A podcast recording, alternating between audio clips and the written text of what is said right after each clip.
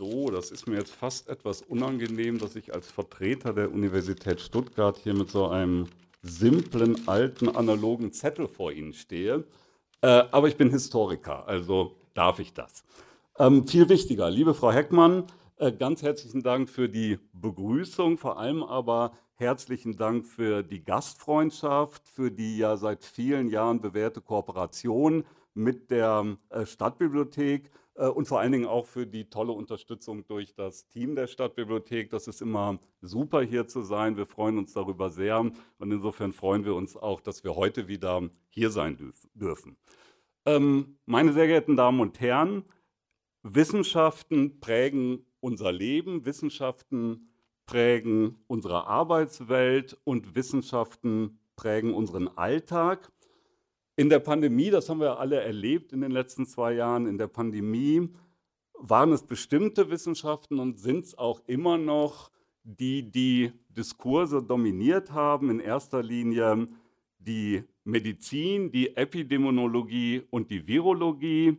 Und diese Wissenschaften haben in der Pandemie nicht nur Empfehlungen abgegeben, sondern mussten diese Empfehlungen stets auch öffentlich erklären und rechtfertigen.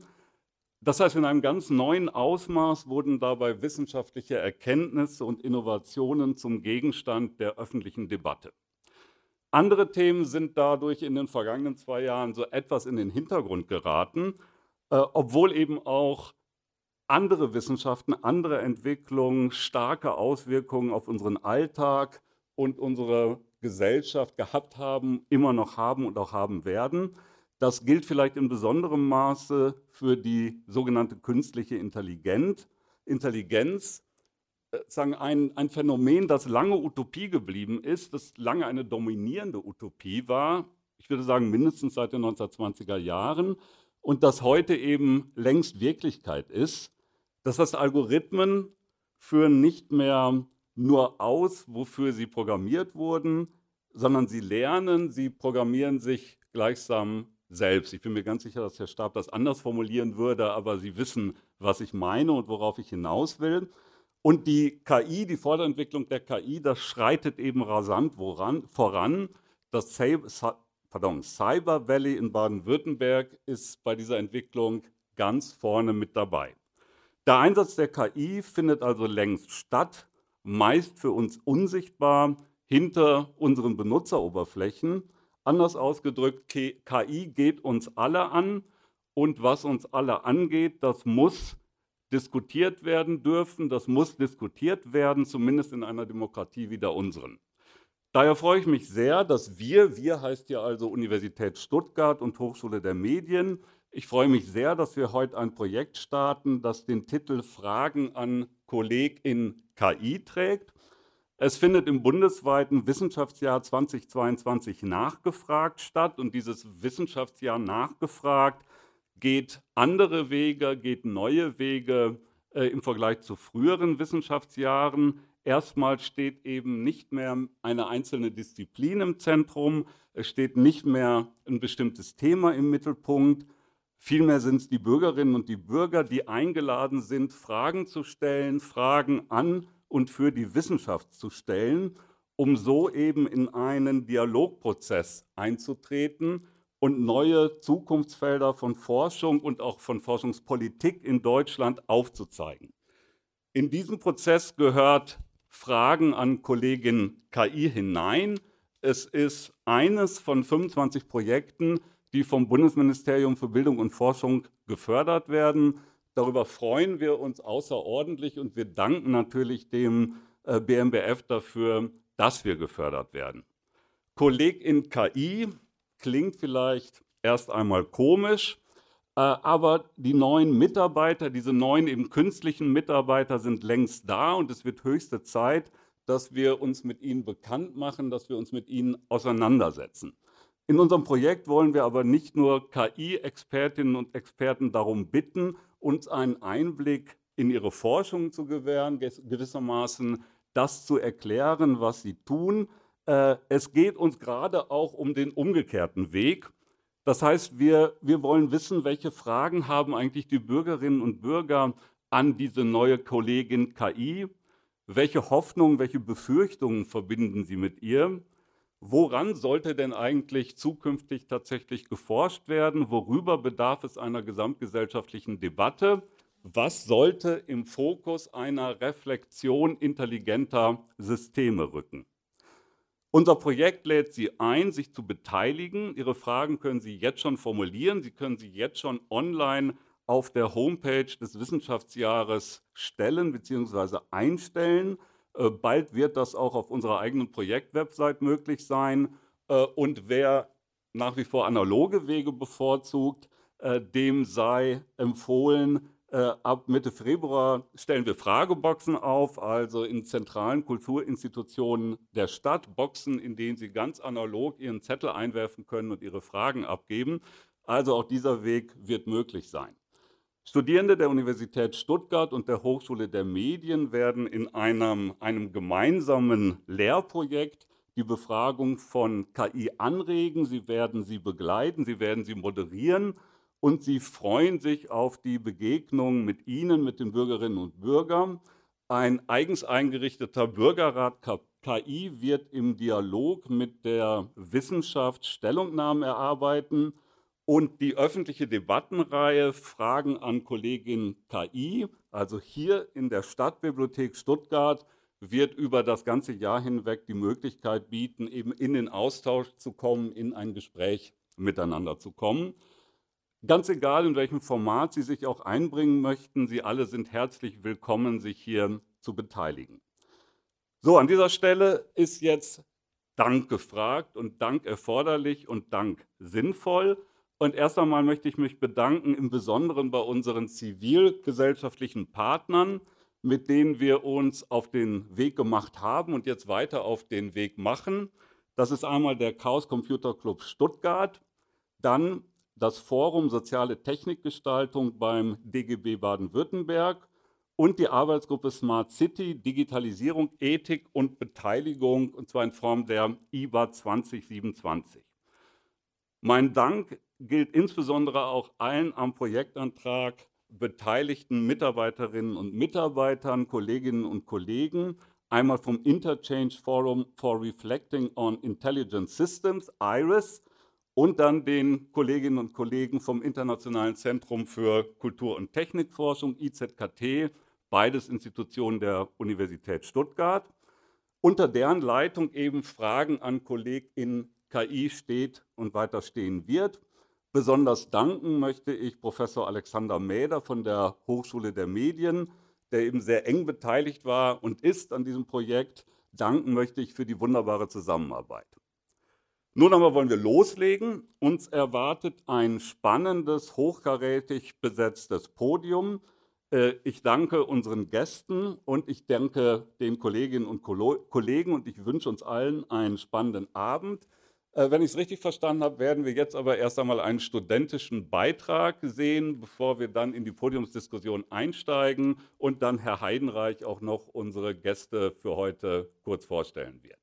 Aber weiter geht es erstmal mit den Studierenden. Danke, schönen Abend.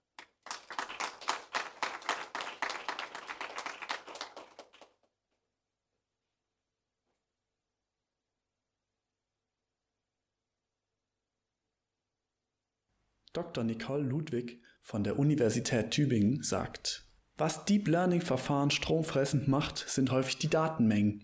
Wenn man große Bilddaten hat, ist man im Terabyte-Bereich alleine was die Trainingsbilder angeht. Bei Sprachmodellen werden riesige Korpora an übersetzten Texten zum Training verwendet. Allein diese unfassbar großen Datenmengen zu verarbeiten, ist unabhängig vom Modell sehr energieaufwendig. Wenn man dann noch auf ein Modell mit 200 Millionen Parametern trainiert, dann ist das wirklich aufwendig. Wie rechenaufwendig das KI-Modell ausfällt, hängt also sehr vom Einsatzszenario und den Daten ab. Doch um herauszufinden, was eine KI-Anwendung für das Klima bedeutet, muss der gesamte CO2-Fußabdruck betrachtet werden.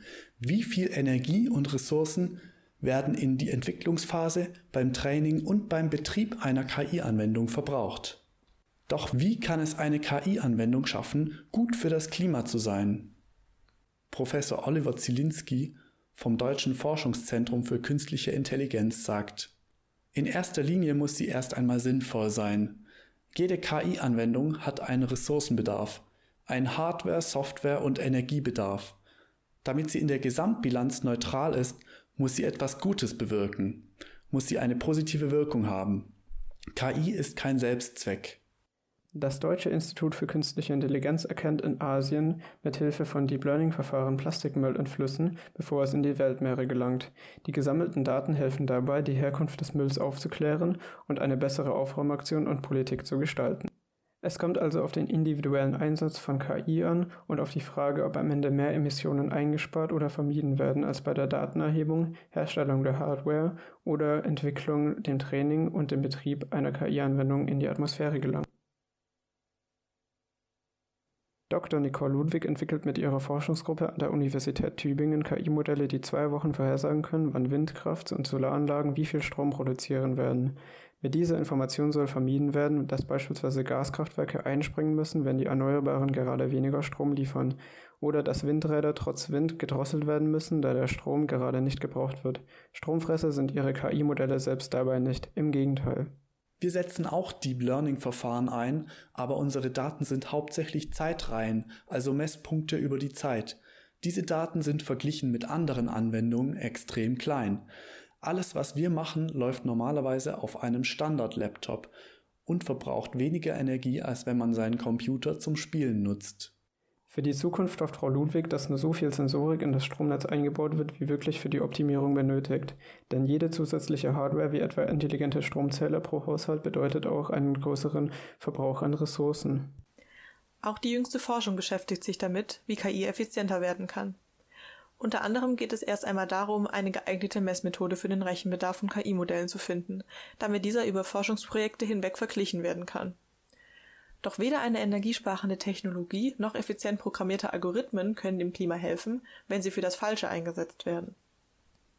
Die Umweltschutzorganisation Greenpeace zeigte 2020 auf, dass Amazon, Microsoft und Google mit KI der Ölindustrie hilft, die Fördermengen von Öl und Gas zu steigern. Microsoft warb demnach sogar damit, die Fördermenge pro Tag um 50.000 Barrel Öl steigern zu können, was zu zusätzlichen CO2-Emissionen von 3,4 Megatonnen pro Jahr führen könnte. Nicht nur das, die Öl- und Gasförderung zu unterstützen bedeutet auch, den Umstieg auf regenerative Energien zu verlangsamen, eine denkbar schlechte Bilanz. Um herauszufinden, ob der Gesamtbeitrag von künstlicher Intelligenz als Technologie wirklich positiv für das Klima ist, müsste man die Klimabilanz aller KI-Projekte auf der Welt zusammenrechnen. Ob sie dann positiv ausfällt und ob sie das in den nächsten Jahren auch bleibt, das ist keine technologische Frage. Eine Datenbankrecherche im Auftrag des Umweltbundesamtes zählte 2019 international knapp 12.000 KI-Startups, aber nur 155 mit Nachhaltigkeitsbezug. Die Frage ist, was wir als Gesellschaft wollen, was wir erreichen wollen. Es ist ein Wechselspiel zwischen Technologie, den Individuen und was Politik an Rahmen vorgibt. Die Unternehmen werden sich da selbstständig auf den Weg machen, aber es braucht auch Leitlinien. Und es braucht auf jeden Fall gesellschaftliches Bewusstsein. Da ist nicht nur Politik gefragt, Politik sind wir alle.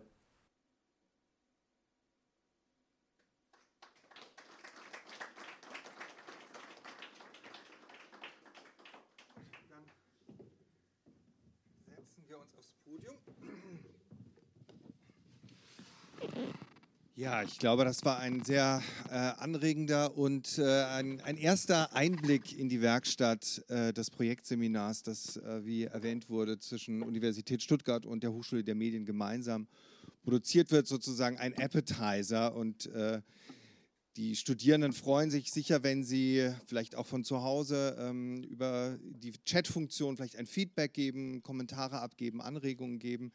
Es werden äh, weitere Beiträge hier in der Vorlesungsreihe auch äh, dazukommen, crossmediale Reportagen, Podcasts etc. Also Sie können, glaube ich, wir alle können sehr gespannt sein auf den Input, den die Studierenden in diesem Projektseminar äh, im Laufe des Sommersemesters dann produzieren werden. Ja, ich darf ganz kurz unsere Expertinnen und Experten auf dem Podium begrüßen. Ich werde das so knapp und so äh, kurz machen, wie möglich, aber so, dass Sie dennoch einen Einblick haben. Äh, Sie können ja gerne auch, äh, wenn Sie zu Hause ähm, uns folgen oder wenn Sie dann nach Hause kommen im Internet, haben Sie die Möglichkeit, die Lebensläufe sich auch noch im Detail anzugucken. Ich beginne vielleicht mit unserer externen Expertin, die uns von der TU Dortmund zugeschaltet ist. Das ist Frau Professor Christina Elmer, die einen sehr, sehr spannenden Lebenslauf hat, die nämlich äh, zunächst Journalistik und Biologie an der TU Dortmund studiert hat, dann lange als freie Journalistin tätig war für verschiedene wichtige Medien, ähm, schon seit vielen Jahren auch als Dozentin für Online-Recherche und Datenjournalismus unterwegs war, also eigentlich durch das ganze Spektrum auch der wichtigen Journalistenschulen, Henry-Nannen-Schule, die ganzen großen Namen finden Sie dort und die dann zwischen 2013 und 2021 für den Spiegel gearbeitet hat, für Spiegel Online, dort auch Mitglied der Chefredaktion war und die nun eben äh, Professorin ist mit dem großen ja, Forschungs- und Lehrschwerpunkt Datenjournalismus. Ähm, und ja, wir freuen uns sehr, dass Sie zugeschaltet sind, Frau Elmer. Ich hoffe, die Leitung steht. Sie nicken, das ist wunderbar.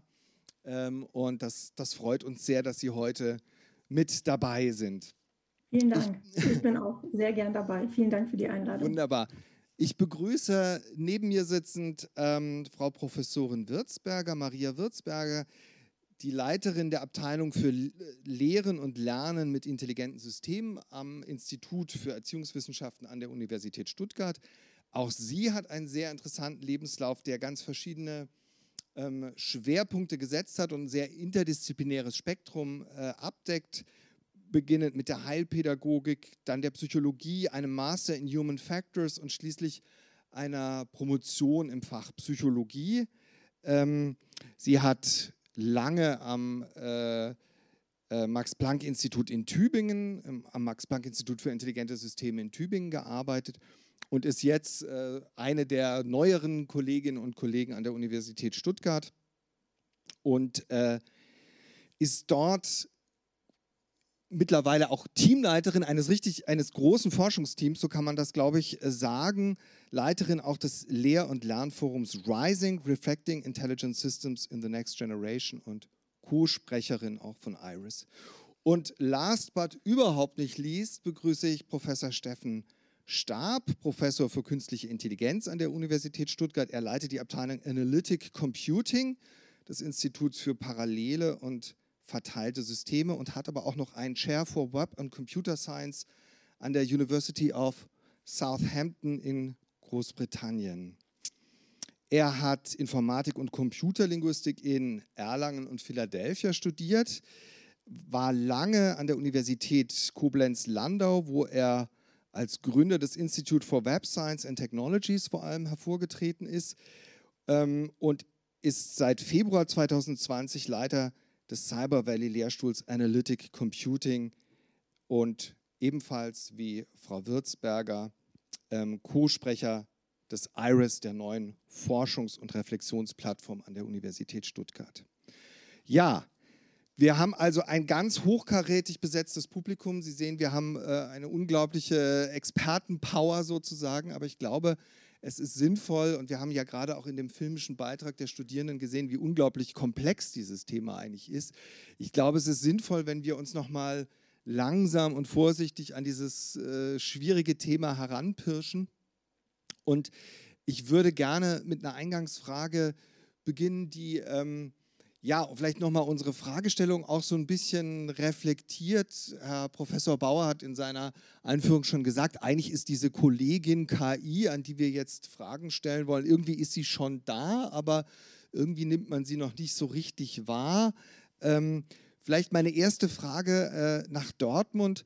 Wie ist das denn ähm, bei Ihnen? Also haben Sie schon eine Kollegin künstlicher Intelligenz oder wie kommt eigentlich in Ihrem Lehr- und Lernalltag künstliche Intelligenz schon vor? Ist, ist das im Journalismus eher ein Thema auf der Objektseite oder auch schon auf der sozusagen Arbeitsebene? Gibt es da schon KI, die selber Artikel schreibt oder was ist Ihre Erfahrung mit der KI?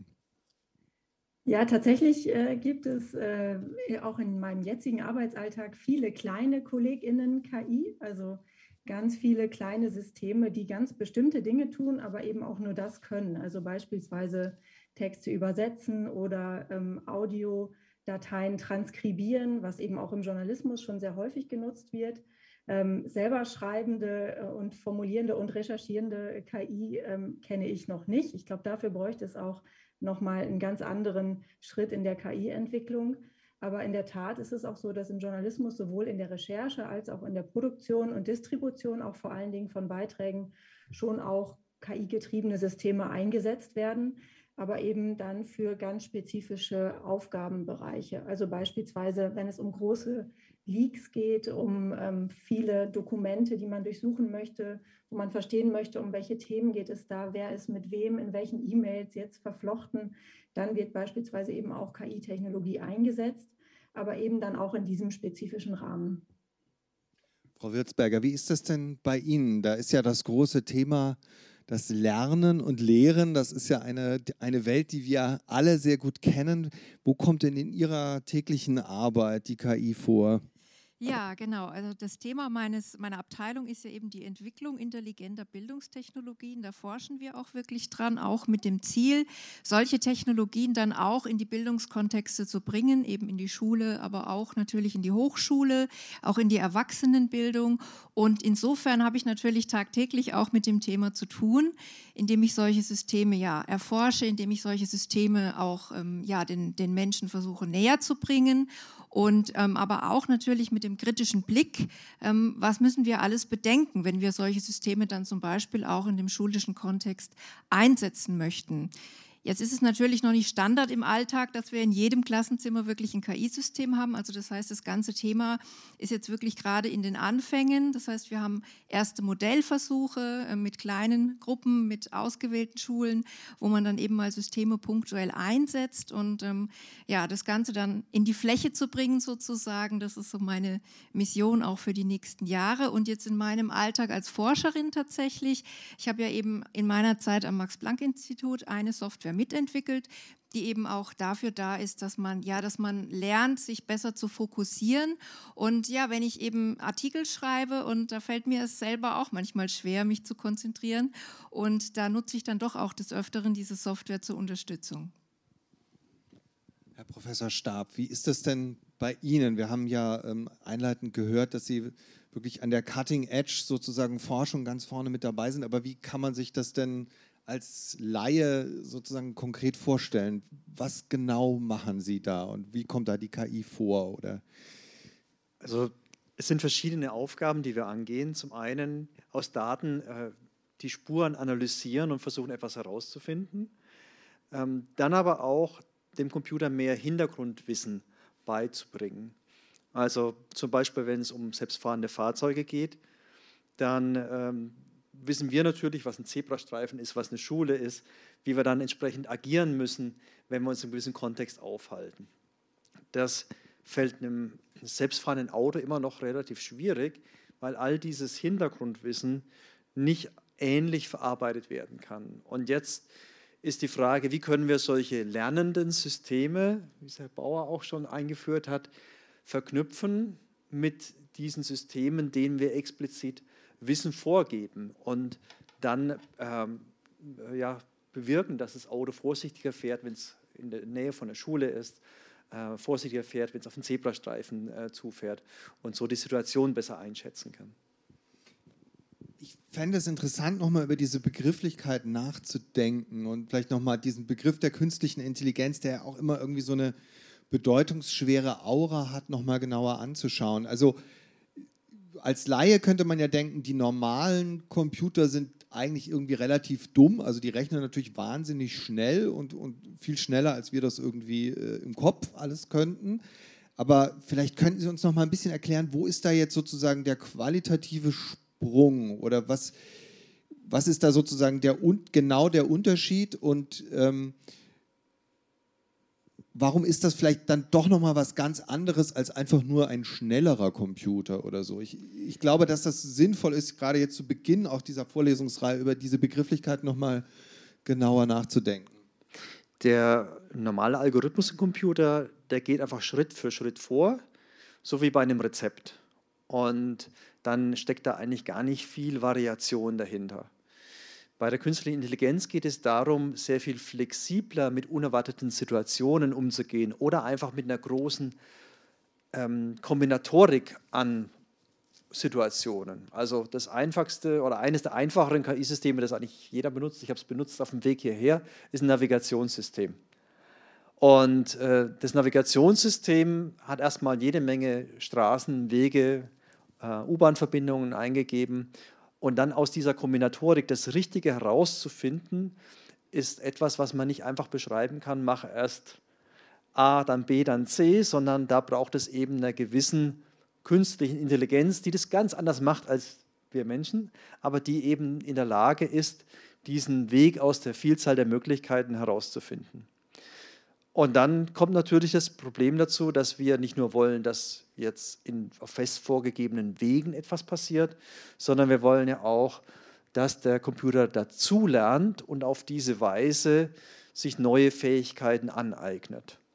Also dass immer wieder neue Situationen analysiert verstanden werden können. Also bei einem selbstfahrenden Auto wieder ähm, muss das Auto auch auf etwas reagieren können, was es so in der Konfiguration noch nie gesehen hat.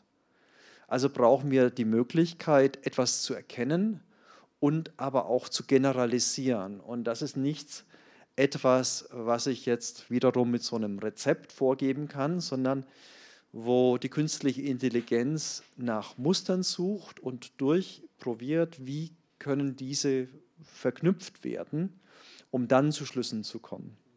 Und das ist übrigens historisch gesehen auch nicht unbedingt Intelligenz, wie wir es im Deutschen verstehen, sondern der Begriff kommt ja auch aus dem Englischen und dort bedeutet CIA ja auch nicht zentrale Intelligenzagentur, sondern es geht hier um einen Erkennungsvorgang, einen Erkennung- und Verarbeitungsvorgang. Ähm, und äh, diese Quelle, die dann sich ins Deutsche nicht ganz so nahtlos übersetzen lässt, die geht da bei dem Begriff der künstlichen Intelligenz natürlich auch ein Stück weit verloren. Das ist, glaube ich, ein sehr wichtiger und interessanter Hinweis, dass was da ähnlich klingt zwischen Englischem und Deutschem doch ganz andere Konnotationen hat. Ähm, Frau Elmer, jetzt haben wir gerade gehört, ähm, die künstliche Intelligenz macht das ganz anders, diese Mustererkennung.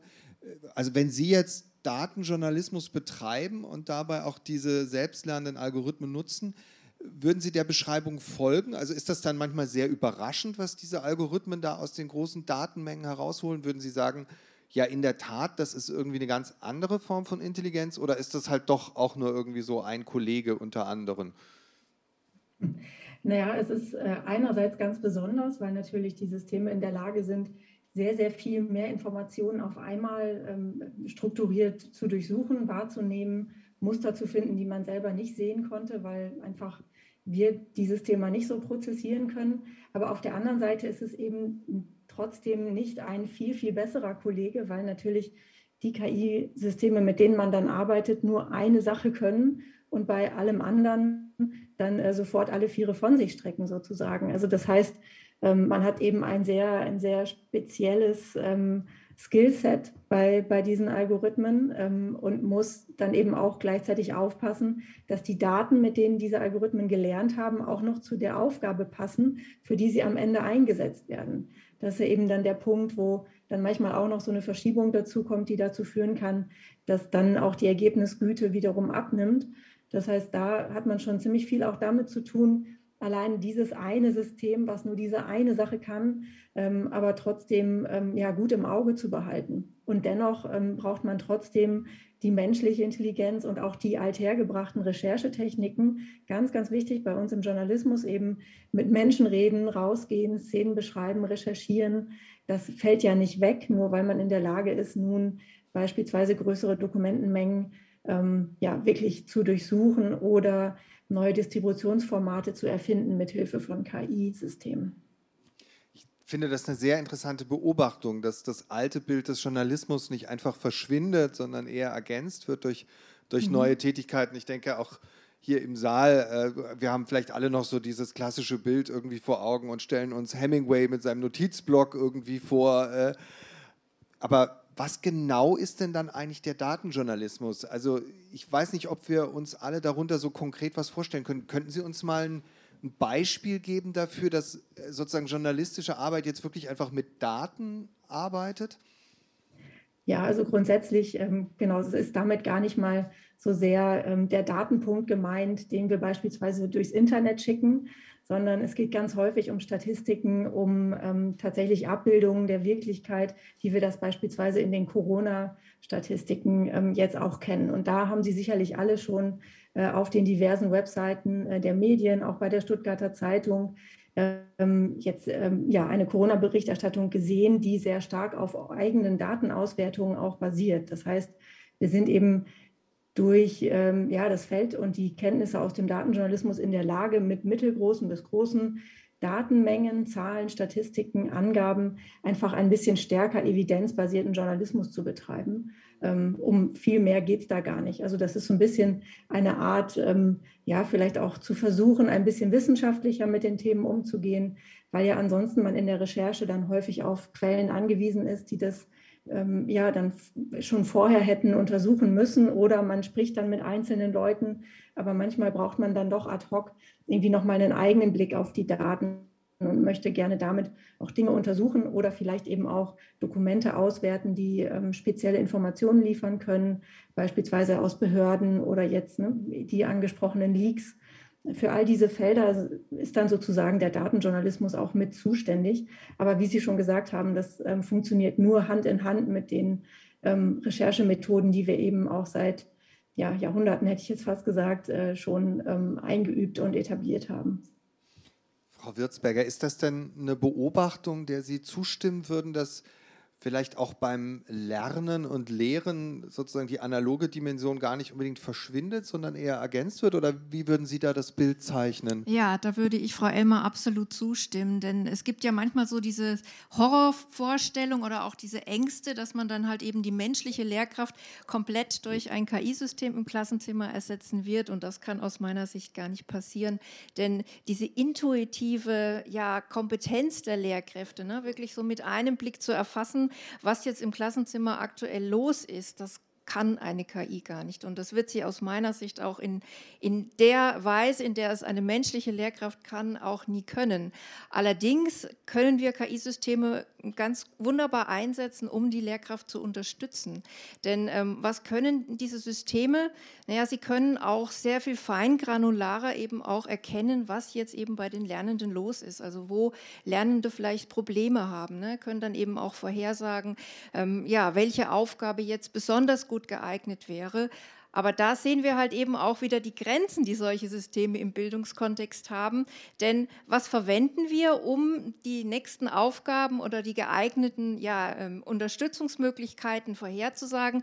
Wir verwenden sozusagen die vergangenen Aufgaben, also die vergangene Leistung. Und wie sich jetzt aus der Lehr-Lernforschung ja eben zeigt, ist es manchmal auch gerade das Neue, das Unerwartete, dass man dann halt eben den Lernenden vorsetzt, das dann genau zu so einem Lernzuwachs führt. Und das ist auch wirklich was, wo wir in der Forschung noch sehr viel vor uns haben, genau diese Erkenntnisse eben auch dann in die Entwicklung von Systemen einfließen zu lassen.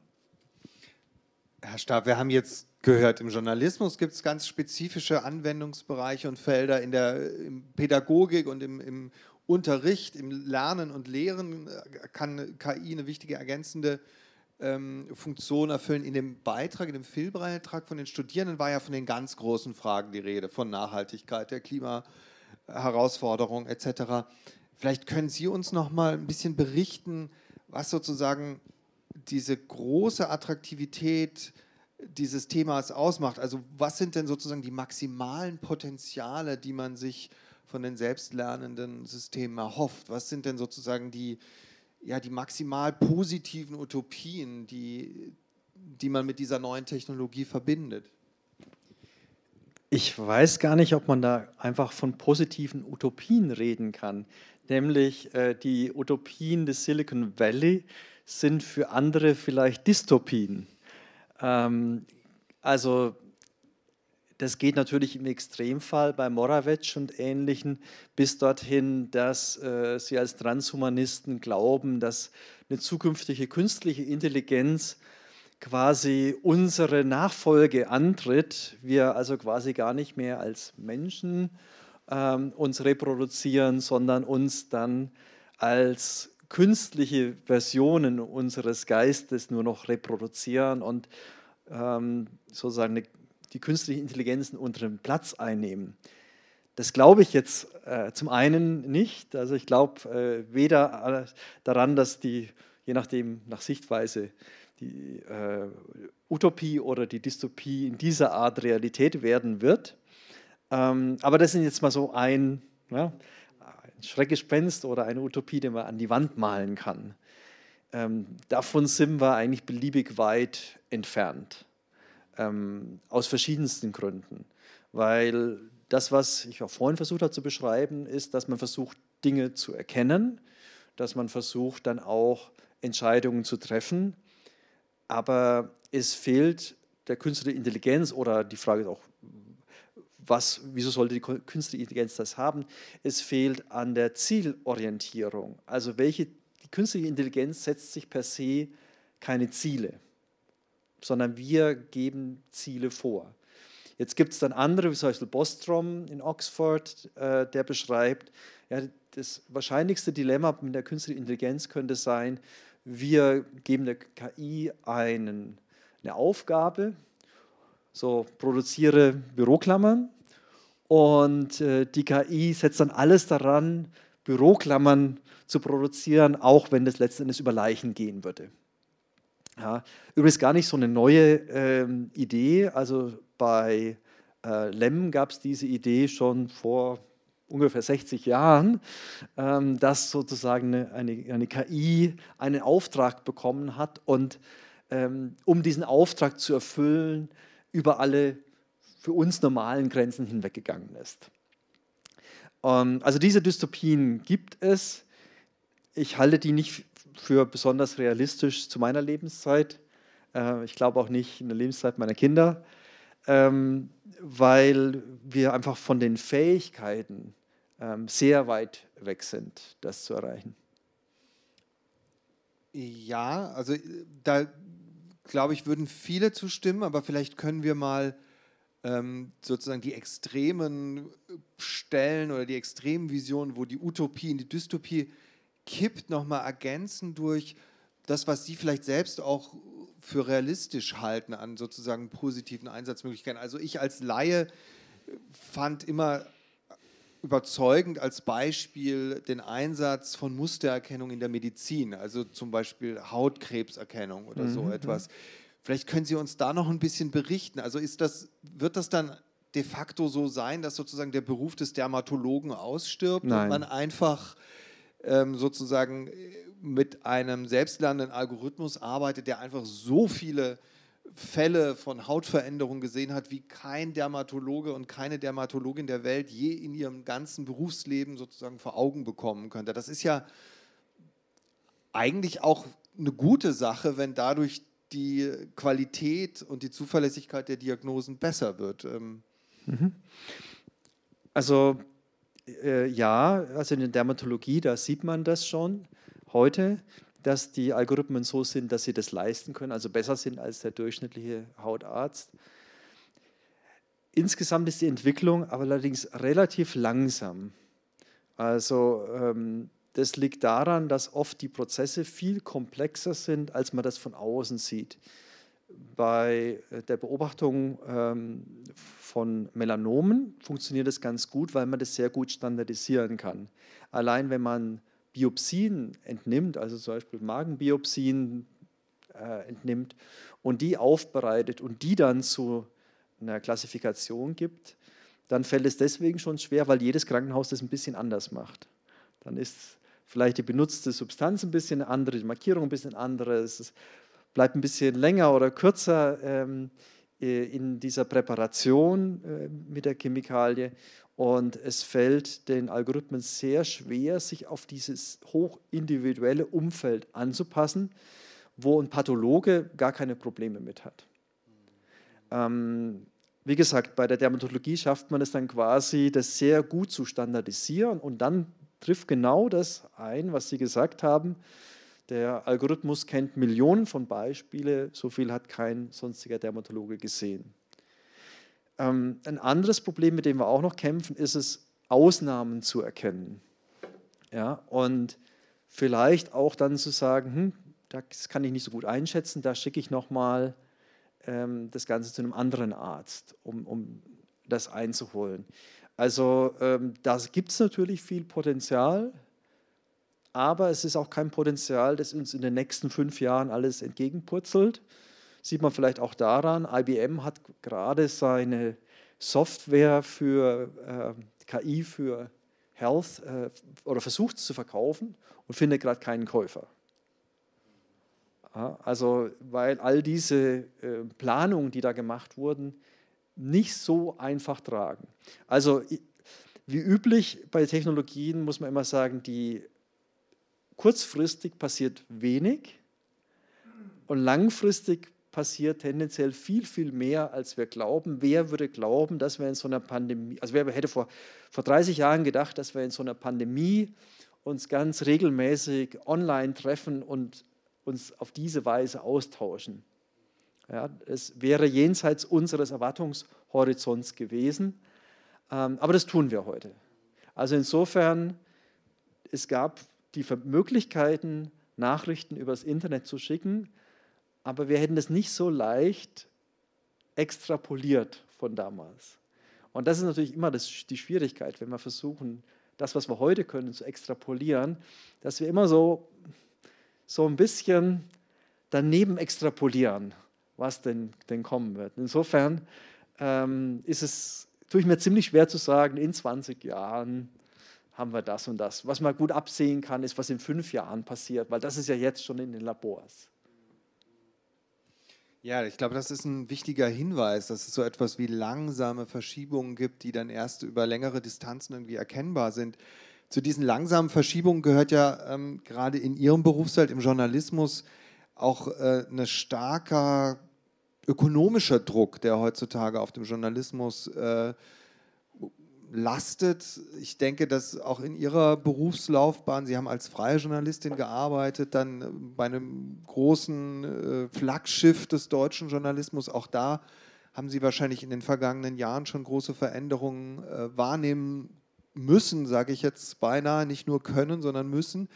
Ähm, wie ist das denn aus Ihrer Beobachtung? Äh, ist der ökonomische Druck ein Faktor, der den Einsatz von KI eher verstärkt? Also ich denke jetzt gerade an den Lokaljournalismus, der ja besonders unter Druck ist. Haben Sie da irgendwie einen Einblick, wie sich da sozusagen das ganze Berufsfeld des Journalismus verändert?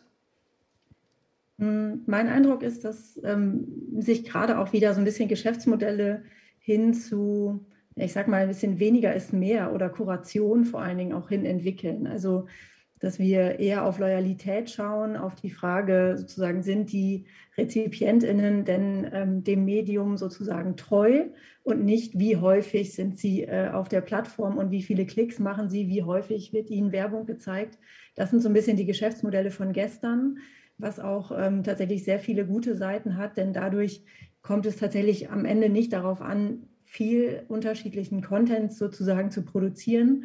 Ähm, wenn man das Content nennen darf, das ist natürlich intern auch immer sehr umstritten, ob man es damit schon herabwürdigt, die journalistischen Beiträge, ähm, sondern es geht dann eher jetzt darum, sozusagen qualitativ etwas ja, den Lesern, ähm, Leserinnen an die Hand zu geben, ähm, was sie dann auch wirklich in ihrem Alltag ähm, auch benötigen und bewältigen können.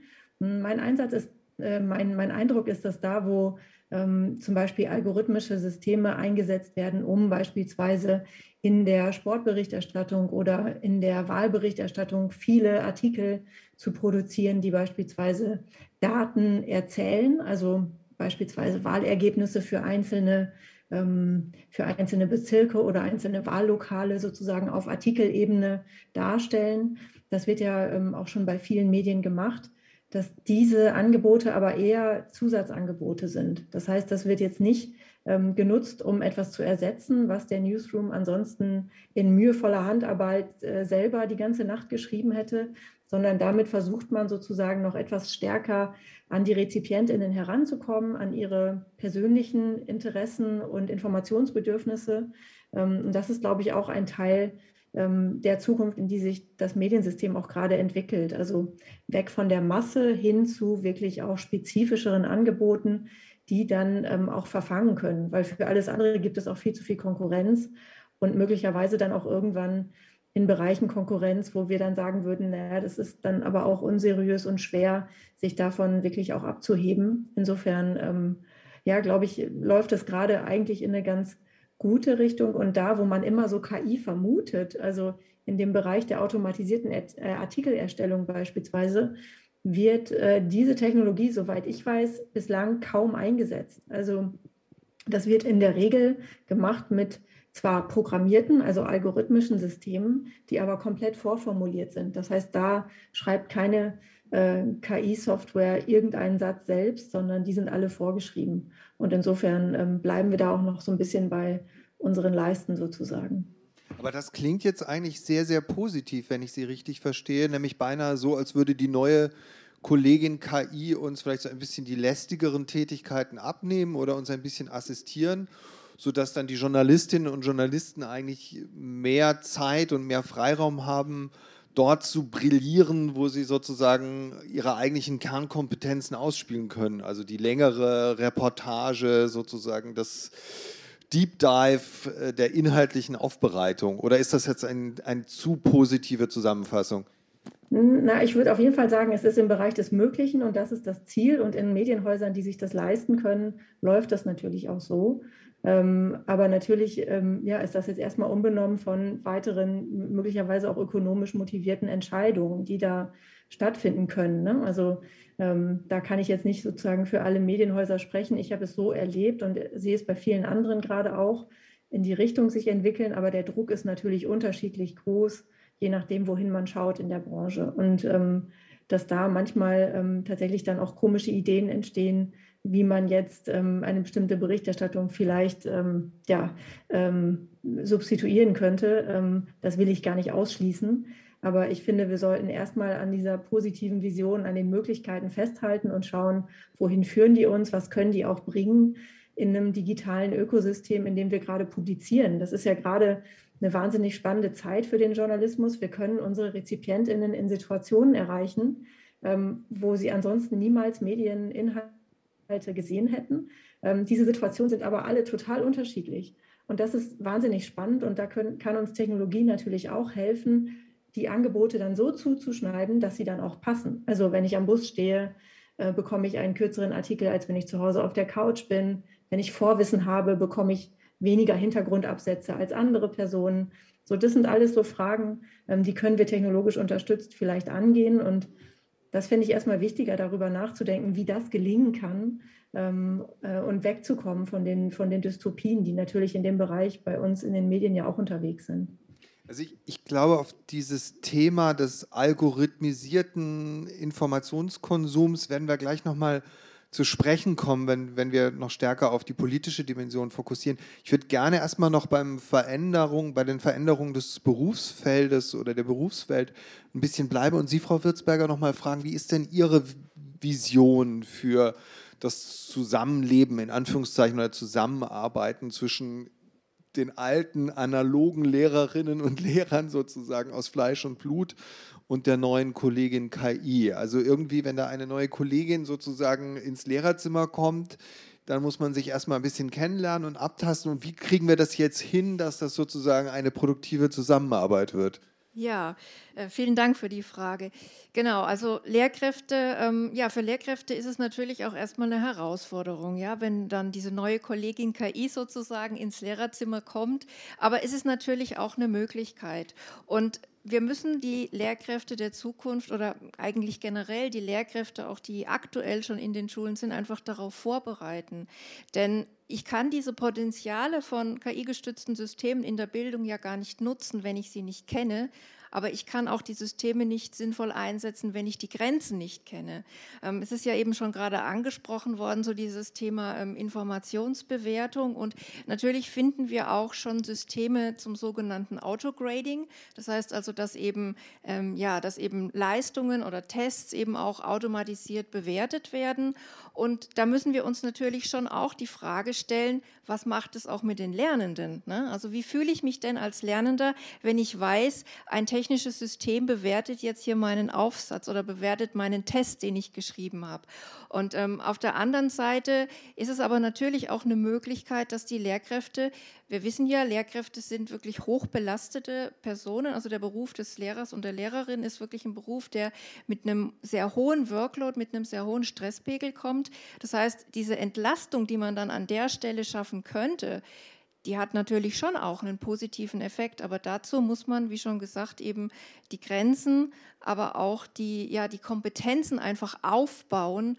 Und das muss schon in der Lehrerausbildung passieren. Ne? Also das muss auch schon an den Hochschulen passieren, dass wir wirklich die Studierenden ganz gezielt darauf vorbereiten, dass wir auch in den Lehramtsstudiengängen auch Erfahrungsmöglichkeiten schaffen, wirklich solche Systeme mal hands-on auszuprobieren, wirklich auch selbst zu merken, was können die mir abnehmen, aber was können die mir überhaupt nicht abnehmen, wo äh, spucken die vielleicht was aus, wo das mich dann komplett verwundert, es mich vielleicht auch irritiert. Und ähm, das, da müssen wir einfach die, ja, da müssen wir die Lehrkräfte vorbereiten an der Stelle. Und da ist noch sehr viel Luft nach oben aktuell. Ja, und es betrifft ja nicht nur die Lehrkräfte, die lernen müssen, mit der neuen Kollegin umzugehen, sie intelligent einzusetzen. Sie haben ja interessanterweise angesprochen, dass es auch was mit den Lernenden unter Umständen macht. Ähm, und jetzt könnte man natürlich sagen, okay, jeder Kontakt mit Lehrenden algorithmisiert uns irgendwie. Also vermutlich kennen wir das alle noch aus der Schule, dass man so ungefähr wusste, welcher Lehrer und welche Lehrerin was hören will. Also ich hatte eine ganz wunderbare Deutschlehrerin, deren Lieblingswort aber das Wörtchen Problem war, sodass man also völlig von Anfang an wusste, dass in jedem Gedicht und in jedem Text ein Problem zu entdecken ist. Und jetzt wäre für mich die Frage, wenn jetzt unsere Schülerinnen und Schüler mit Algorithmen lernen, besteht da nicht die Gefahr, dass man sozusagen mit der Zeit einfach herausfindet, was der Algorithmus hören will und dann eben genau das bedient, was, was die KI sozusagen äh, die Höchstpunktzahl ausspucken lässt? Oder ja. genau, also da, deswegen, deswegen müssen wir uns ja genau solche Fragen auch stellen. Ne?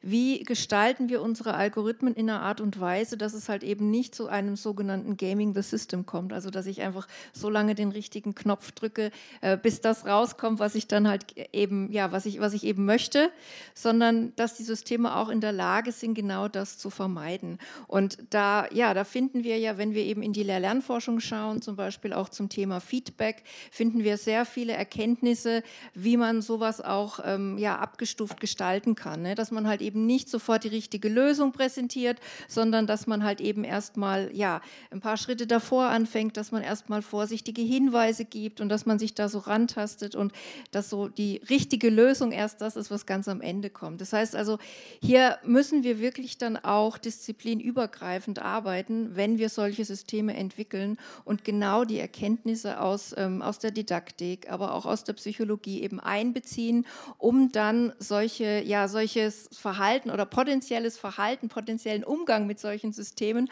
auch ein Stück weit zu antizipieren und dann halt eben auch die Systeme darauf vorzubereiten.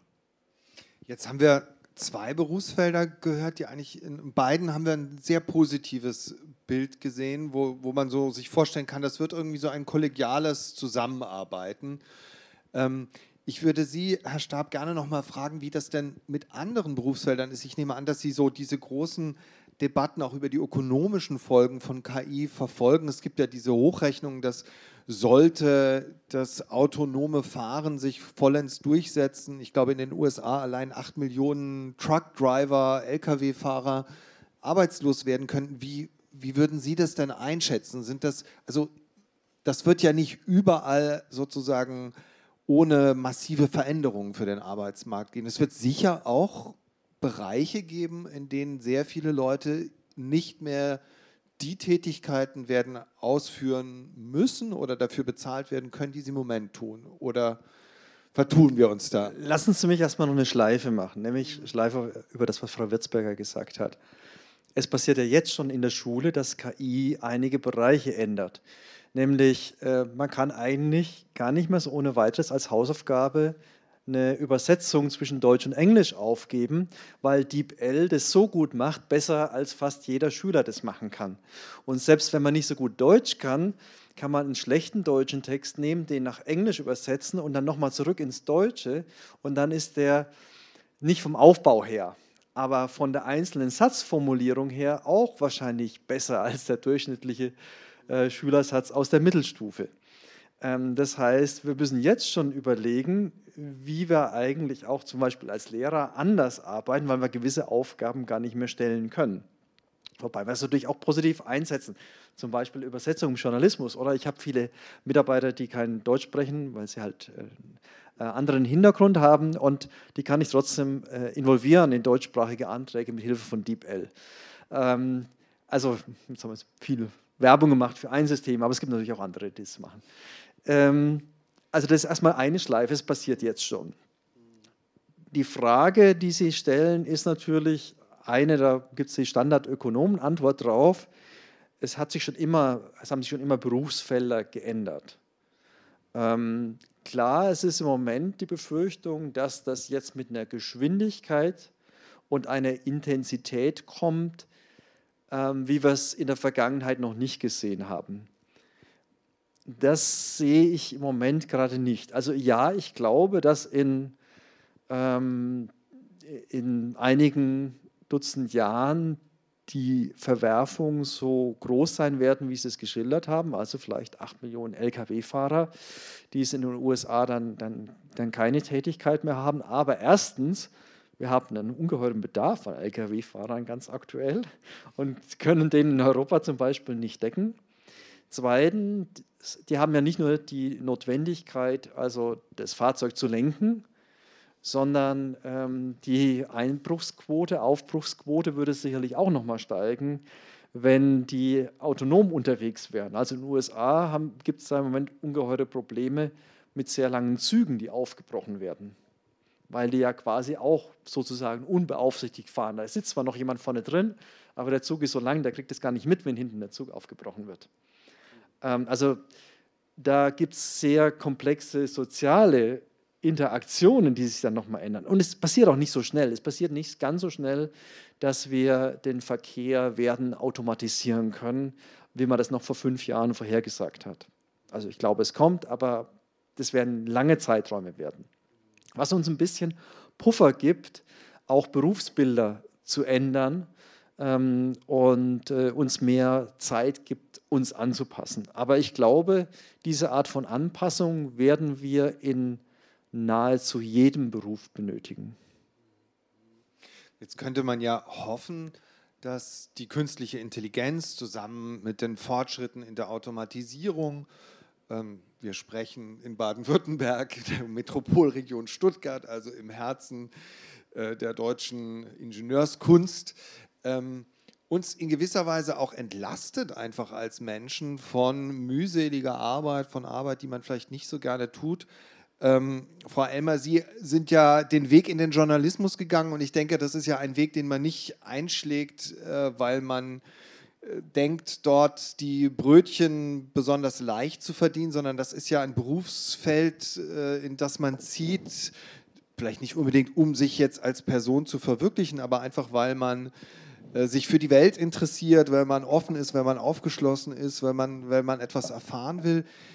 Ist das denn für Sie sozusagen ein, ein mögliches Szenario, dass die Gesellschaft durch Technologien so weit von mühseliger Arbeit befreit wird, dass wir auf der Basis eines bedingungslosen Grundeinkommens viel mehr leben können wie Journalisten und uns einfach für die Welt interessieren und äh, sozusagen von der, von der Qual des, der Lohnarbeit befreit sind? Oder wie würden Sie das einschätzen? Ja, erstmal ist tatsächlich auch Journalismus manchmal quälende Lohnarbeit, ähm, wie sicherlich auch viele KollegInnen bestätigen können. Aber also für mich persönlich ähm, wäre das natürlich einerseits, ich finde es gesamtgesellschaftlich schon eine sehr interessante Überlegung. bin aber tatsächlich selber auch immer versucht, ja, über Technologien auch in der Art nachzudenken, dass sie uns natürlich neue Türen öffnen können, gerade auch zum Beispiel in der Phase jetzt, wo wir mit der Klimakrise wirklich auch ähm, mit Modellierung und so weiter auch wirklich ähm, da auch ja, einen Umgang mit großen Datenmengen wirklich brauchen können und auch das Thema sozusagen für Fortschritt unbedingt auch notwendig ähm, ist. Insofern, naja, ist mal die Frage natürlich, welche, welche Auswirkungen wünscht man sich da?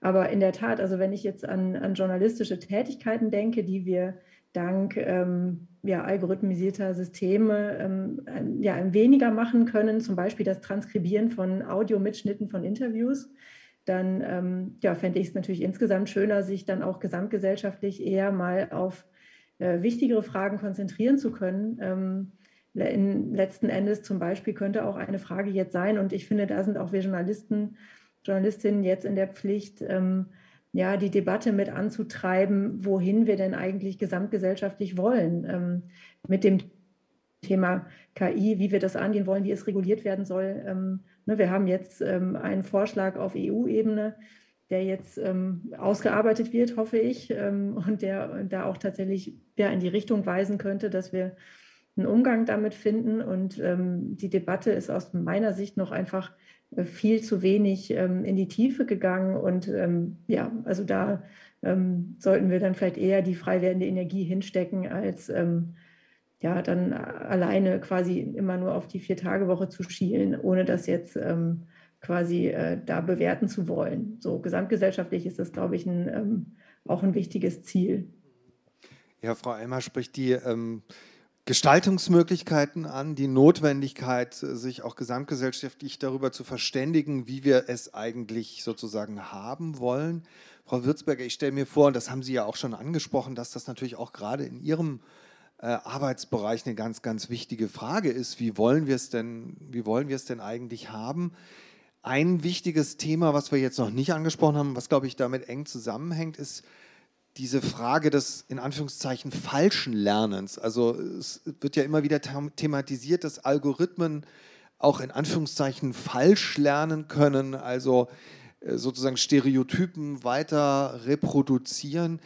Das ist, glaube ich, für uns Laien gar nicht so leicht zu verstehen. Aber vielleicht können Sie uns noch mal erklären, wie so etwas funktioniert, wo man dann sozusagen ja, die Lernkurve eines Algorithmus eigentlich plötzlich problematisch findet oder das Gefühl hat, der Algorithmus läuft sozusagen in, ja, irgendwie in einen Rabbit Hole oder so. Ja, genau. Das äh, schließt auch ja so ein bisschen an das an, was ich vorhin auch schon, äh, schon angesprochen hatte. Ne? Also wir füttern ja unseren Algorithmus mit Daten und der Algorithmus lernt aus Daten. Und ähm, je nachdem, welche Daten wir ihm dann vorgeben, beispielsweise wenn wir jetzt im Lernkontext eben immer nur das, was die Person in der Vergangenheit getan hat, ne? also immer, immer nur eine, ein bestimmtes Lernthema zum Beispiel, dann bereiten wir ja auch den Algorithmus sozusagen nur auf dieses Thema vor.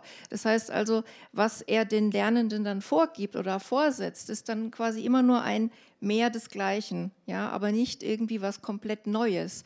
Und das ist ja genau das Problem. Und wenn wir aber wirklich wollen, dass unsere Lernenden dann ähm, ne, einen Fortschritt machen, ne? wir kennen ja auch beispielsweise diese Aha-Erlebnisse, wo man dann plötzlich was ganz, eigentlich was ganz anderes tut und dann kommt aber plötzlich so dieser, diese Erkenntnis, dieser Lernfortschritt. Und da ist die große Frage, wie bekommen wir sowas auch in unsere Systeme rein? Ja, vielen Dank. Ähm, ich glaube, das macht nochmal so einen ganz neuen Problemhorizont auf, ne? nämlich auch die Frage, wie transparent sind uns eigentlich diese Algorithmen dann noch? Sicher Ihnen als Expertinnen und Experten, aber natürlich für uns als Laien völlig intransparent. Ähm, ich würde nochmal Sie, Herr Stab, bitten, bei diesem Thema Intransparenz einen Themenbereich uns ein bisschen wenigstens ganz kurz auszuleuchten. Wir haben ja im Moment eine angespannte Sicherheitslage in Europa, sage ich jetzt mal. Äh, an der russisch-ukrainischen Grenze stehen wohl um die 100.000 Soldaten. Und es gab wohl auch schon Cyberangriffe.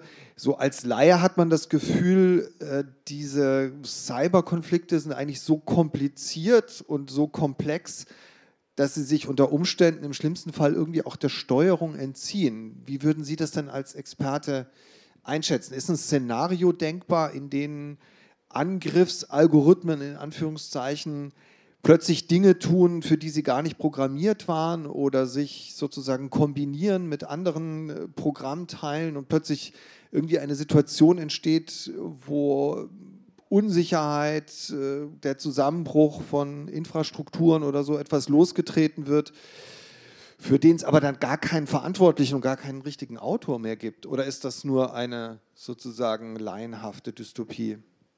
Also das jetzt durch Zufall ähm, die Systeme zusammenbringen, die so unser Zusammenleben steuern, von Wasserwerken, Stromversorgung und ähnliches, das sehe ich gar nicht. Ähm, was viel plausibler ist, ist, dass wirklich diese Systeme angegriffen werden und ähm, dass es aufgrund von Angriffen zu Stromausfällen zum Beispiel kommen kann. Und natürlich sind Stromausfälle ähm, potenziell auch bedrohlich, wenn Ampeln ausfallen, wenn vielleicht gewisse Notfallsysteme ausfallen und so weiter. Also ähm, hier muss sich jedes Land, äh, jede Gemeinschaft schützen. Ähm, und äh, das hat jetzt allerdings weniger, würde ich sagen, mit KI zu tun. KI kann natürlich den Angreifer unterstützen, insofern als die KI auch in der Lage ist, äh, vielleicht schneller gewisse Muster zu erkennen und die zu produzieren, die dann diese Angriffe erlauben. Aber hier ist das Gleiche, was ich vorhin schon mal gesagt habe. Die KI hat ja eigentlich erstmal keine Intention. Die Intention, die läge dann hier bei dem Angreifer, die Systeme so einzusetzen. Und da gibt es natürlich auch eine Art ähm, Spirale, einen Rüstungswettlauf, nämlich die Intelligenz einzusetzen, um anzugreifen und die Intelligenz einzusetzen, um Angriffe zu erkennen und abzuwehren. Ähm, das, ist, das sind natürlich aktuelle Forschungsthemen, äh, gerade bei Kolleginnen und Kollegen, die im Bereich Security äh, tätig sind. Aber Sie hätten nicht die Befürchtung, dass solche algorithmischen Angriffswaffen sich auch der Kontrolle durch die Angreifenden irgendwie entziehen und plötzlich sozusagen in Systemen auf eine Art und Weise wirken, die vielleicht äh, die Intention des Angreifers irgendwie überschreitet? Also da fände ich es sehr viel plausibler, wenn ein Angreifer etwas baut, dessen Wirkung er nicht absehen kann. Aber also in dem Sinne kann das natürlich etwas vielleicht überschreiten, aber dass jetzt aus sich selbst heraus etwas völlig Neues entsteht, so ja, wie ein Virus, der sich weiterentwickelt, ähm, scheint mir derzeit nicht sehr plausibel. Ausschließen ist immer schwierig. Ja? Die Abwesenheit von etwas zu zeigen, ist äh, quasi unmöglich. Ja, ja. Gut, aber vielleicht ähm, ist das ja auch nur ein Extremfall oder ein extremes Szenario, das äh, auf dieses größere Thema der Regulation oder der Regulierung äh, hinweist. Also wenn wir uns noch mal vorstellen, die neue Kollegin KI kommt und ist jetzt plötzlich Teil unserer Arbeitswelt und jetzt ist so ein bisschen die Frage, okay, wie verändert sich denn dann irgendwie sozusagen die Hausordnung oder wie verändert sich ja so unser Regelsystem am Arbeitsplatz oder so? Ähm, Frau Elmer, Sie haben schon angesprochen, dass es europäische Versuche gibt, da irgendwie tätig zu werden, irgendwie gestalten tätig zu werden. Ich weiß nicht, gibt es denn da so, kann man sagen, es gibt irgendwie einen europäischen Ansatz oder ich weiß nicht, wenn man das vergleicht, äh, dann hat man immer den Eindruck, in den USA herrscht sozusagen der völlig unkontrollierte Markt und äh, eigentlich äh, entscheiden die großen Player selber, was sie wollen. In der Volksrepublik China entscheidet ganz alleine der Staat. Aber wie machen wir das denn dann in der EU sinnvoll? Haben Sie da irgendwie eine Position zu? Haben Sie den Eindruck, dass da sozusagen wirklich der Versuch unternommen wird, einen eigenen Weg zu gehen? Hm, also in der, in der Verordnung, so wie sie jetzt erstmal ja ganz grob äh, ausformuliert wurde, sehe ich schon viele Ansätze, die, ähm, wenn sie denn auch am Ende richtig umgesetzt werden müssen, uns da wirklich ein Stück weiterbringen können. Also ähm, ne, so wie wir es auch ein bisschen mit dem europäischen Datenschutzrecht haben, ähm, wäre es da ähm, ja auch möglich, dass wir sozusagen einen eigenen Umgang, also für europäische Nutzerinnen und Nutzer von KI-Systemen, so wäre es ja gedacht, ähm, gäbe es dann einfach spezifische Anforderungen an diese Systeme. Und ähm, einer davon ist, ähm, und den finde ich tatsächlich besonders spannend, äh, da geht es eben um sogenannte Hochrisikoanwendungen. Ähm, darunter fällt aber auch schon, also Hochrisiko heißt jetzt nicht Kriegseinsatz, sondern heißt eher ähm, KI in Bewerbungsverfahren beispielsweise oder bei der Bewertung der Kreditwürdigkeit, dass in diesen Fällen die AnwenderInnen quasi in der Lage sein müssen, die Ergebnisse zu interpretieren. Und jetzt bin ich wirklich sehr gespannt, wie das am Ende konkret gemacht wird, weil das könnte ja bedeuten, dass die Interfaces dieser Systeme wirklich so gestaltet sein könnten, dass ich als Anwenderin in der Lage bin, ja, das Ergebnis wirklich auch nachzuvollziehen, zu verstehen, ah, was hätte ich anders tun müssen, damit es anders gewesen wäre, die berühmten äh, äh Counterfactuals, also kontrafaktischen Erklärungen, die es da gibt in dem Bereich. Ähm, das heißt, da gibt es Ansätze, ich habe jetzt ein bisschen Angst, dass es am Ende so wird wie das äh, Thema Datenschutzerklärung. Am Ende hat man einen langen Riemen von Text und damit hat man es dann angeblich verständlich gemacht. Den liest dann nur keiner. Aber aus meiner Sicht sind da Ansätze drin, die wirklich ähm, auch geeignet wären, um einen europäischen Weg zu beschreiten. Ähm, es hängt nur jetzt total davon ab, wie das ähm, umgesetzt wird und ob es ja dann auch so kommt, wie es jetzt erstmal vorgeschlagen wird. Dazu stecke ich leider zu wenig in den Verhandlungen jetzt, aber ich bin sehr gespannt, was dann am Ende passiert. Ja. Frau Würzberger, Sie nicken. Äh, wollen Sie auch noch was zu dem Thema sagen? Ja, ganz genau. Und zwar, ähm, so, was mir sofort auch einfällt, äh, wenn Sie das nennen mit den Interfaces, ist so dieses Thema KI-Kompetenz. Ne? Das heißt also, dass wir wirklich auf allen Ebenen ansetzen müssen und das eben auch in die Gesellschaft reinbringen. Ne? Und dann auch wirklich ähm, auch nicht nur auf der Seite der Lehrkräfte zum Beispiel in die Schule bringen, sondern auch auf der Seite der Schülerinnen und Schüler. Dass man wirklich als Lehrende sozusagen die Kompetenz vermitteln kann, die dann eben auch die Lernenden aufgreifen und wir dann am Ende auch wirklich zu einer KI-kompetenten und KI-mündigen Gesellschaft kommen. Ja, dazu versuchen wir natürlich hier auch in dieser Veranstaltungsreihe irgendwie einen Beitrag zu leisten, dieses Feld überhaupt erstmal zu erschließen und zu verstehen, welche, ja, welche Potenziale und welche Gestaltungsmöglichkeiten sich da überhaupt bieten. Wir haben auch hier im Saal ein, ein Saalmikro. Wenn Sie Fragen haben, Anmerkungen, ähm, dann können Sie sich gerne melden und dann würde ich Sie bitten, hinten das Saalmikro zu verwenden, damit das äh, akustische Signal auch in den Stream sozusagen ähm, übergeleitet wird. Ähm, ja, äh, Herr Stab, wie sehen Sie das denn? Verfolgen Sie das genau, was auf europäischer Ebene so geplant ist an Regulierung oder ist für Sie, die Sie so wirklich an der vordersten Front der Forschung sind, ist die Regulierung dann etwas, mit dem man sich beschäftigt, wenn es ganz fertig ist und einen konkret betrifft? Ähm, also wir setzen uns damit auch aktiv auseinander. Also ich bin selbst auch ähm, im Projekt beteiligt, wo es um Fairness geht und Fairness durch Algorithmen. Und dann hat man aber bei diesem Problem mehrere Schichten. Also eine Schicht ist oft, dass Algorithmen, auch KI-Algorithmen reproduzieren, was in der Vergangenheit an unfairem Verhalten reingegeben wurde. Ja, also das ist schon mal das Erste. Wenn ich in der Vergangenheit ähm, vielleicht bei gewissen Postleitzahlen eben keinen Kredit gegeben habe, alleine weil die Postleitzahl äh, so und so ist, dann reproduziert sich das eben. Ähm, und äh, ist dann auch die Frage, was hilft es dann, wenn ich das dann erkläre? Ja? Also müssen die Leute dann, um Kredit zu bekommen, umziehen, ja? um es mal auf die Spitze zu treiben. Es wird nicht nur das eine Kriterium sein. Ähm, also das das Erste. Wir können beobachten, was ist in der Vergangenheit passiert. Das passiert dann zunehmend und dann stellen wir erstmal historische Unfairness fest, noch bevor ein KI-Algorithmus überhaupt ins Spiel kommt die zweite Ebene ist natürlich dann, was mache ich dann, wenn ein KI-Algorithmus ins Spiel kommt? Dann kann ich versuchen, mich fair zu verhalten. Dann wissen wir jetzt inzwischen, weil wir uns mit diesen Systemen auseinandersetzen, dass gar nicht klar ist, was das bedeutet. Also ich, ich kann mal ein Beispiel geben, nämlich zum Beispiel die Aufnahme an eine, in einen Studiengang. Ja, dann gibt es also im Studiengang äh, verschiedene Kriterien, zum Beispiel eine Zugangsnote oder ähm, Satzscore oder ja, Standardtests, die es im Bereich gibt. Jetzt sind in dem Studiengang aber vielleicht nicht gleich viele Frauen wie Männer, Schwarze wie Weiße. Also wir können verschiedene Gruppen hier berücksichtigen. Und jetzt können wir uns überlegen, wollen wir jede Person gleich behandeln, zum Beispiel nur aufgrund von einer erreichten Note in einem Zugangstest? Oder wollen wir ein gesellschaftliches Ziel erreichen wie eine Gleichbehandlung von Gruppen? Also wollen wir zum Beispiel genauso viele Frauen wie Männer haben oder genauso viel ähm, von einer gewissen Hautfarbe, wie es der allgemeinen Bevölkerung entspricht.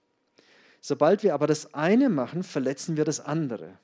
Also wir haben zwei Arten von Fairness, nämlich so eine gruppenbezogene Fairness und so eine individuelle Fairness und wir können nicht beide gleichzeitig erreichen. Also brauchen wir eine gesellschaftliche Diskussion darüber, welche Art von Fairness wir in welchem Kontext, in welcher Ausprägung überhaupt erreichen wollen.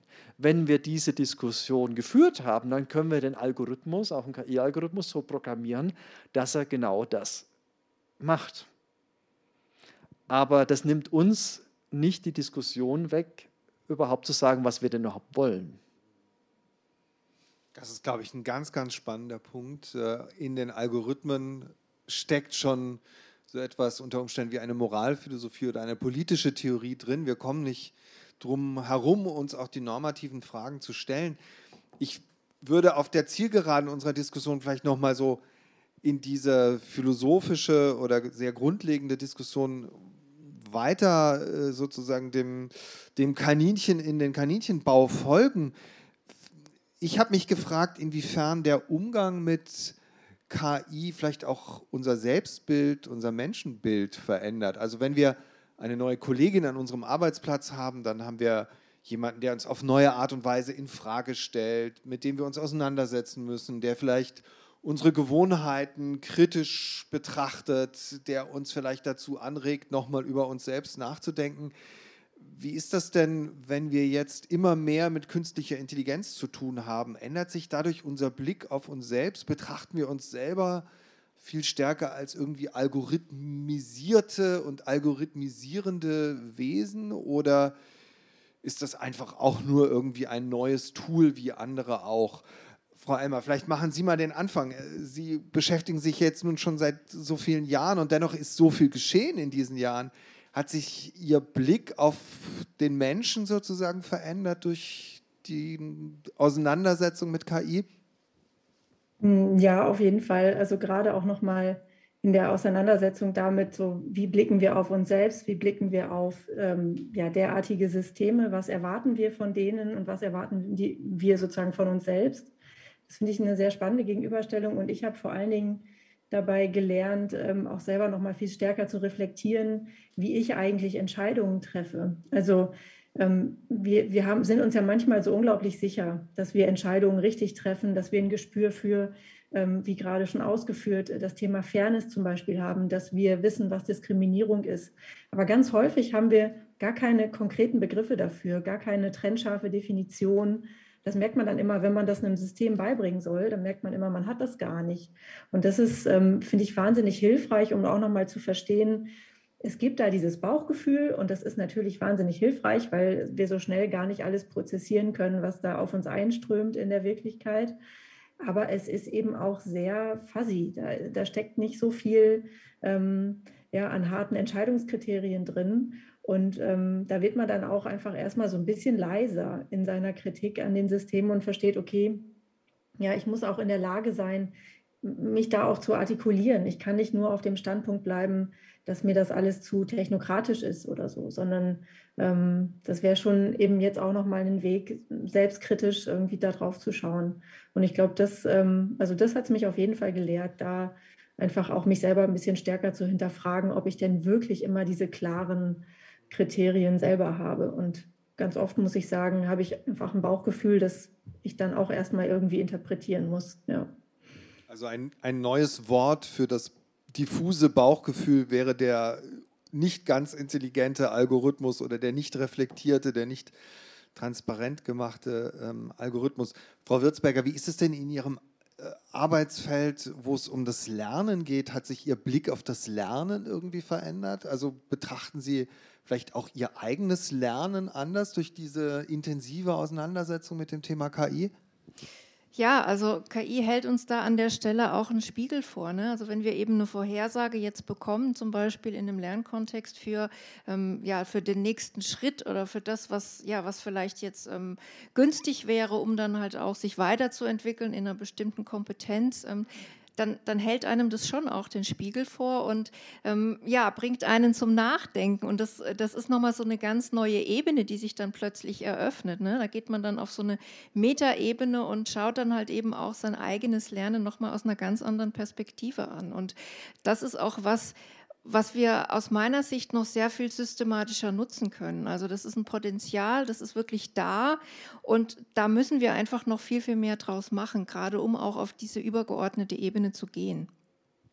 Herr Stab, wenn Sie jetzt berichtet haben, dass Sie sich im Rahmen dieses erwähnten Projekts für Fairness in den Algorithmen einsetzen, dann klingt das für mich beinahe so, als hätte sie die Auseinandersetzung mit der KI auch in gewisser Weise politisiert oder nochmal die Frage nach gesellschaftlicher Fairness oder gesellschaftlichen Zielen für Sie aufgeworfen. Ist das so oder überinterpretiere ich da?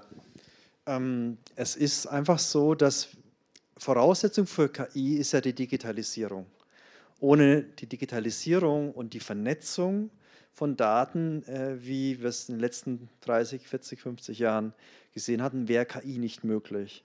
Also als KI definiert wurde in den 50er Jahren des letzten Jahrhunderts, gab es das alles gar nicht und man hat über KI nachgedacht. Und jetzt im Nachhinein können wir sagen, KI wäre zu den Bedingungen der 50er Jahre ja nie möglich gewesen, weil die gesamten Vorausbedingungen gefehlt haben. Jetzt haben wir diese Vorausbedingungen, aber diese Vorausbedingungen, die schaffen ja eine ganze Reihe von Transparenzen, die wir ohne die Digitalisierung gar nicht hätten. Ähm, also insofern ist dieses Thema Digitalisierung und KI immer sehr stark gekoppelt, ohne das Gleiche zu sein. Und jetzt, wenn wir gewisse Transparenz eben haben, dann ist es immer sofort politisch ähm, im, im, Guten wie im Schlechten, manchmal auch vielleicht zu viel Transparenz, äh, oft sicherlich äh, zu wenig Transparenz, aber wir können jetzt rangehen und können auf diese Daten schauen. Und das KI-System kommt dann eigentlich eher on top ja, und äh, kann uns dann vielleicht helfen, mit dieser Digitalisierung umzugehen. Ähm, Im Ausnahmefall, ja, nee, es gibt eine ganze Reihe von Fällen, wo es natürlich auch schädlich sein kann. Aber ähm, erstmal, ich glaube, das, was zur Politisierung führt, ist erstmal diese Verknüpfung.